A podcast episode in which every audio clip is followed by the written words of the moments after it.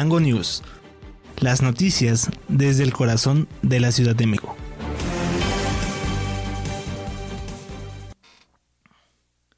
Hey, ¿qué tal amigos de Electroalien Radio? Les saluda Federico Reyes y estamos en una nueva emisión de Chilango News, las noticias desde el corazón de la Ciudad de México.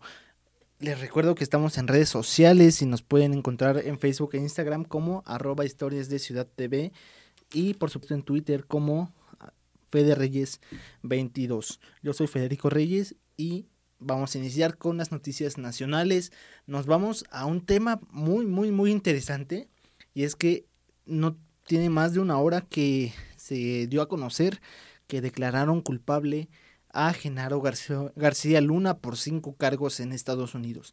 Así es, Genaro García Luna, exsecretario de Seguridad Pública en el gobierno de Felipe Calderón, fue declarado culpable por cinco cargos allá en Estados Unidos, entre los cuales destaca el haber conspirado con cárteles como el de los Beltrán Leiva y el cartel de Sinaloa. Eh, esto con motivo de facilitar el tráfico de cocaína hacia el, este país norteamericano a cambio de sobornos millonarios. Se prevé que este 5 de junio se dicte sentencia contra el exfuncionario federal y tras varios días de deliberaciones el jurado determinó que García Luna es culpable de los cargos que se le imputan.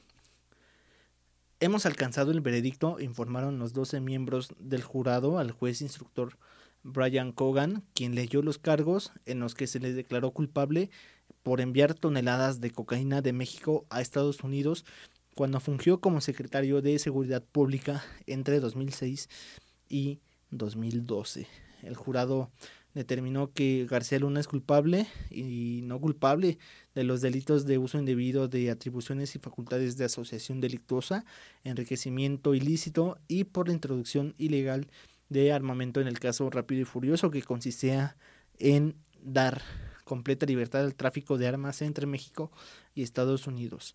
García Luna está acusado en Estados Unidos de cinco delitos, los cuales son narcotráfico, delincuencia organizada y falsedad de declaraciones.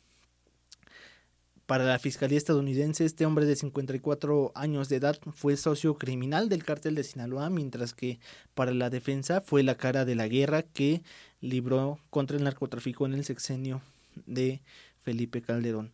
Varios de los testigos eh, fueron antiguos miembros prominentes del cártel de Sinaloa, como Jesús Rey Zambada, Sergio Villarreal el Grande y también Oscar el Lobo Valencia que colaboran con la justicia estadounidense a cambio de reducir sus penas. Aseguraron durante el juicio que habían pagado millones de dólares al acusado. También lo había hecho supuestamente o presuntamente Arturo Beltrán Leiva, quien según algunos de los testigos hacía colectas para recaudar dinero de las diferentes facciones del crimen organizado para pagar mensualmente al llamado superpolicía a cambio de protección. Bueno, pues ahora vemos esta arremetida en contra de, García Luna en temas legales. Vamos a ver qué es lo que está pasando, pero al menos ya se le dictó sentencia o ya está para dictársele sentencia allá en los Estados Unidos. Ahora, aquí en, en México, Monreal, Ricardo Monreal, busca dotar de mobiliario, mobiliario adecuado a parques, jardines y áreas verdes.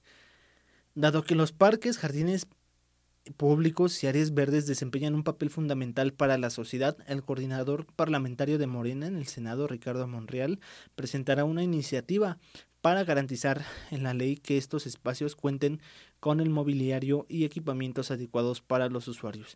En su propuesta, eh, que reforman los artículos 75 y 101 de la Ley General de Asentamientos Urbanos, Ordenamiento Territorial y Desarrollo Urbano, el senador Monreal subrayó que estos lugares representan zonas de esparcimiento y acercamiento a los valores naturales, al tiempo que contribuyen a disminuir la agresividad y conductas delictivas entre la comunidad.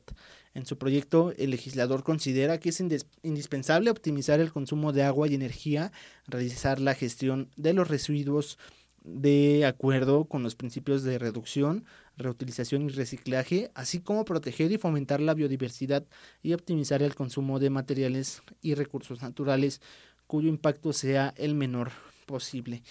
Monreal reiteró la importancia de las áreas verdes para que cuenten con un manejo sustentable para potenciar la convivencia ciudadana, posibilitar el desarrollo de las distintas actividades recreativas y en general facilitar su uso en condiciones de accesibilidad, especialmente para personas con discapacidad o con movilidad reducida. Esto mediante la supresión de barreras arquitectónicas. Bueno, pues este es lo que se está presentando aquí con Ricardo Monreal y esta propuesta en el Senado de la República. Ahora vamos a revisar qué es lo que ocurrió en la conferencia del presidente Andrés Manuel López Obrador, quien señaló en referencia a la reforma electoral que no habrá un despertar violento, lo que calificó como violento, más bien lo que dijeron las personas de la oposición en relación a que habría un presunto despertar violento. El presidente Andrés Manuel López Obrador minimizó las declaraciones del consejero presidente del INE, Lorenzo Córdoba, respecto a que la reforma electoral despertará a México, eh, al México bronco y violento y descartó que esto pueda suceder. Y sobre la marcha contra el llamado Plan B de este domingo, eh, dijo que solo se espera que vuelvan a agrupar a la oposición. El mandatario desestimó que con este plan B se podría dar, que, que podría ser aprobado este martes, haya una respuesta violenta, pues el pueblo es responsable. Además no hay ningún problema porque el pueblo es muy responsable, esto es lo que dijo el presidente López Obrador, y que no habrá una respuesta violencia con violencia porque estas ideas corresponden con lo que quiere el pueblo. Esto fue lo que comentó, repito, el presidente Andrés Manuel López Obrador. Además, aseguró que la movilización en contra de la reforma electoral en realidad busca socavar a su gobierno y no frenar el dispendio de las elecciones. También dijo que la reforma no va en contra de la Constitución, sino que son cambios acotados y que la marcha dominical vinculado por la oposición solamente es para unificar a sus integrantes. Amigos de Chirango News, vamos a nuestro primer corte y volvemos con toda la información de la Ciudad de México.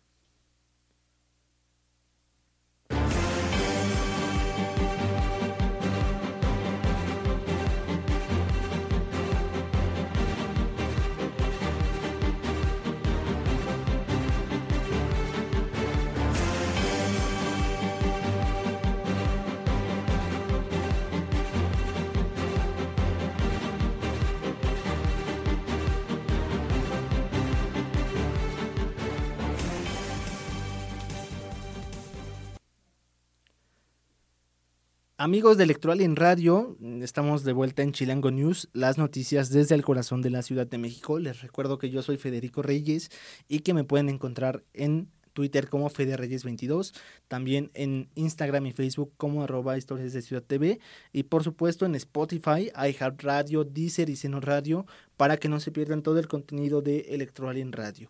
Vamos a revisar las noticias de la Ciudad de México y es que Sandra Cuevas, la alcaldesa de Cuauhtémoc, se despide de la política mexicana. Así es, Sandra Cuevas anunció que se retirará de la política una vez que termine su trienio en la alcaldía Cuauhtémoc. Recordar que los alcaldes gobiernan por periodos de tres años y esto derivado después del escándalo eh, ocasionado por la presunta represión que sufrieron vecinos, adultos mayores e integrantes de un grupo sonidero por parte de empleados de la alcaldía. La alcaldesa calificó a la política mexicana como un asco y también aseguró que no buscará otro cargo público al finalizar su cargo como alcaldesa. Sin embargo, advirtió que continuará trabajando para que la actual jefa de gobierno, Claudia Sheinbaum, no llegue a la presidencia de la República. A continuación voy a leer textualmente lo que dijo Sandra Cuevas en entrevista de radio. Jamás había estado dentro de la política mexicana y hoy que estoy dentro veo por qué el país no avanza. La política mexicana es un asco, el 80% se dedica a hacer puro alboroto y chismerío. Y a mí eso no me gusta. A mí me gusta trabajar, dar resultados. La vida es muy corta como para desperdiciarla en afanarse, en tener poder o dinero aseguró Sandra Cuevas. Y bueno, pues esto ha generado múltiples reacciones. También esto derivó justamente en, en lo que se dio en, eh, con motivo de las personas que se reúnen a bailar frente a la casa de Sandra Cuevas, esto es lo que acusa también la oposición, quien dijo que la oposición, digo, el Morena, sí, la oposición de Cuevas, dijo que no debería esperar hasta el 24 para retirarse, esto lo dijo Sebastián Ramírez después de que Sandra Cuevas anunciara su retiro de la política mexicana. Reiteró que debe irse lo más pronto posible, esto lo repito, lo dijo Sebastián Ramírez, que agarre sus cosas y ya se retire, que deje de afectar a los habitantes de la demarcación y que vaya a regalar su odio y desprecio a otro lado. También señaló que es necesario atender a la alcaldía, pues asegura que la ciudadanía se lo va a agradecer. Por otro lado, señaló que como lo sucedió este domingo en la alcaldía Cuauhtémoc, demuestra que el, eh, presuntamente el PAN cobija mujeres y hombres que no saben controlar sus impulsos y resuelven los problemas sociales con violencia y represión. Repito esto en palabras de Sebastián Ramírez Mendoza, el, quien es el presidente de Morena en la Ciudad de México. Y bueno, pues estas son las reacciones que ha generado eh, esta política de Cuauhtémoc. Pero ¿qué les parece si vamos ahora al Congreso Capitalino? Porque activistas intentan, intentaron irrumpir en el Congreso como protesta ante una iniciativa de América Rangel. Se reportó un intento de irrumpir el Congreso de la Ciudad de México por parte de colectivos de activistas quienes protestan ante la iniciativa en contra de las infancias trans. Se suspendió la sesión por la mesa directiva y bueno, la diputada del PAN América Rangel fue quien presentó la iniciativa de prohibir que personas de edad puedan someterse a tratamientos para cambiar de género, por lo que se ha señalado como una medida transfóbica. Este es un tema muy, muy, muy, muy polémico porque se tiene sobre la mesa el hecho de que se tiene que alcanzar una cierta madurez por parte de los infantes para decidir en primera pues su género, ¿no? El género con el cual se identifican, están por un lado el, la tendencia o el pensamiento de la comunidad LGBTIQ y el otro pensamiento que eh, radical, ¿no? Que dice que cada persona nace con el género según su aparato reproductor. ¿Ustedes qué piensan, amigos de Chilango News? Déjenos sus comentarios en redes sociales. Es un tema muy polémico y bueno, pues esto fue lo que sucedió en el Congreso a mediodía de hoy. Ahora vamos otra vez con el PAN y es que Federico Doring quedó como nuevo coordinador parlamentario en el Congreso Capitalino. Esto tras la designación de Andrés eh, Ataide, presidente del Partido Nacional de Partido Acción Nacional aquí en la Ciudad de México, designó a Federico Doring, quien será el coordinador del PAN de la bancada azul y Luisa Gutiérrez la vicecoordinadora. Estas decisiones se tomaron con base a los intereses del grupo parlamentario del PAN y por su parte, bueno, este nuevo coordinador parlamentario asumió su cargo con, con constitucionalidad y poniendo lo mejor para el beneficio de la ciudad y del grupo parlamentario, fue lo que señaló el panista al tomar posesión de su nuevo cargo. Vamos a nuestro corte y regresamos para conocer qué es lo que está pasando en el mundo.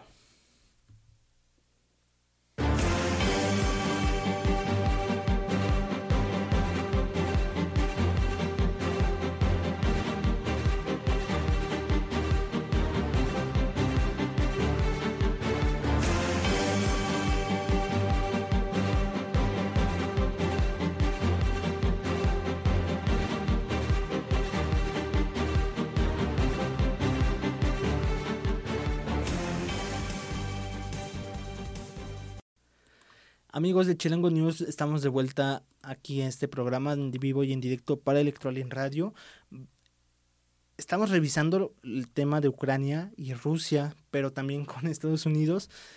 Están muy calientes las cosas. Hay que recordar que el día de ayer eh, Joe Biden visitó Ucrania, visitó la capital Kiev y justamente este presidente estadounidense mantendrá su apoyo a Ucrania sin flaquear. Fue lo que dijo el presidente Joe Biden este martes, que, que Estados Unidos apoyará a Ucrania en un discurso emitido desde Polonia con motivo del primer aniversario de la invasión rusa en la ex República Soviética. Hay que recordar que esta invasión tuvo lugar el 24 de febrero y dijo que no debe de haber ninguna duda del apoyo para Ucrania porque la OTAN no se dividirá y no se van a cansar de mantener esa postura.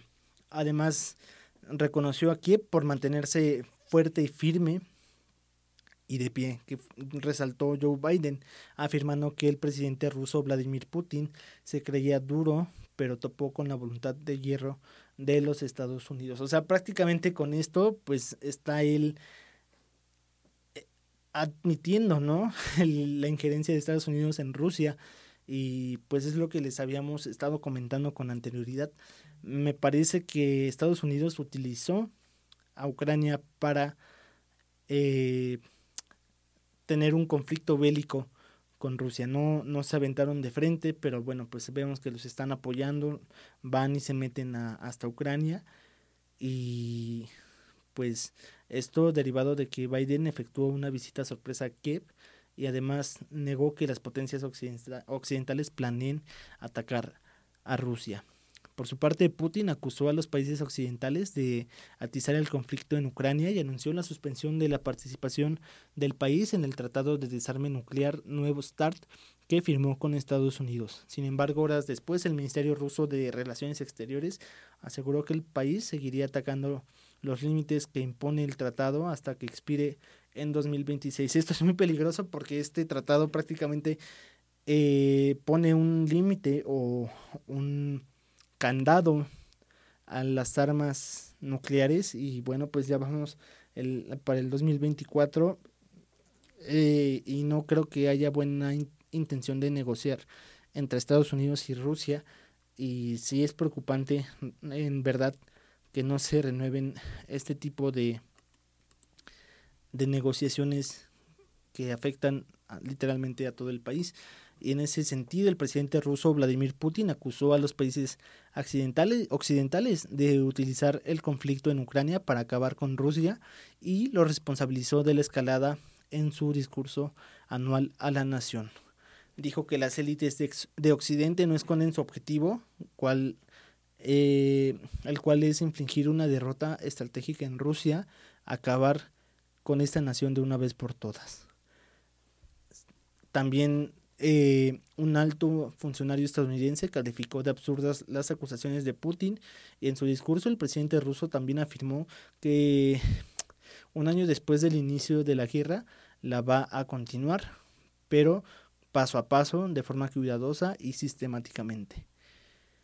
Bueno, pues ahí está la respuesta que dio Vladimir Putin, porque están muy tensas las cosas y de verdad yo no sé si esto se vaya a prolongar. Recordemos que en Afganistán la avanzada de Estados Unidos contra eh, este, eh, esta guerrilla civil de Al Qaeda duró más de 10 años, no terminó en ningún en beneficio para el país, ni siquiera para los propios estadounidenses. Y bueno, pues ahora los talibanes están teniendo el control de este país. Vamos a ver si esta guerra no eh, dura más de un año, que esperemos que se resuelven las mejores condiciones. Y ahora nos vamos a Sudamérica, donde siguen las protestas en Perú contra el gobierno de Dina Boluarte. Y tras las últimas protestas en Perú, nuevas movilizaciones se han registrado este lunes contra el gobierno de Dina Boluarte para exigir su renuncia y cierre del Congreso. De acuerdo con Telesur, en algunas zonas del norte del país como en Trujillo, San Martín, Piura y otras regiones hay movilizaciones para protestar contra el gobierno. También se dijo que las delegaciones de las provincias del departamento de Puno se están organizando para enviar nuevas comitivas a Lima y seguir las protestas. Por su parte, eh, se dijo que continúan las manifestaciones en Puno pidiendo la renuncia de Boluarte, así como el adelanto de elecciones generales y justicia para las víctimas de la represión de las fuerzas de seguridad. Y es que este tema de Perú es muy interesante porque el Congreso prácticamente pareciera que defiende los intereses de algunos grupos de poder Mm, han habido muchos cambios de presidentes en los años recientes. Pedro Castillo fue el último presidente electo que, si no estoy mal, si no mal recuerdo, eh, hace un, año de diferencia entre su toma de poder y el, anterior presidente también fue destituido por el Congreso.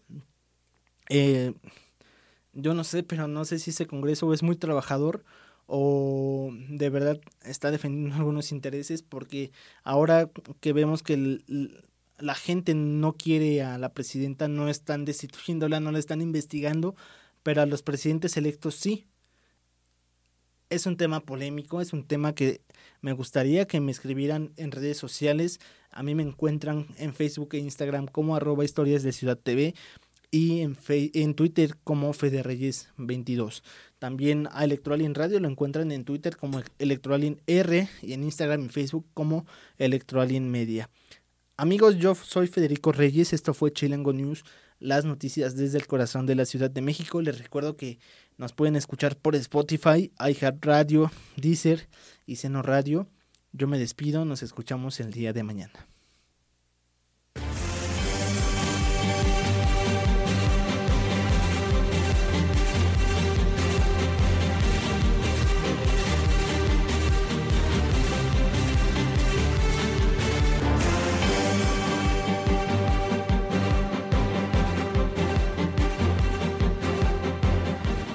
Chilango News. Las noticias desde el corazón de la Ciudad de México.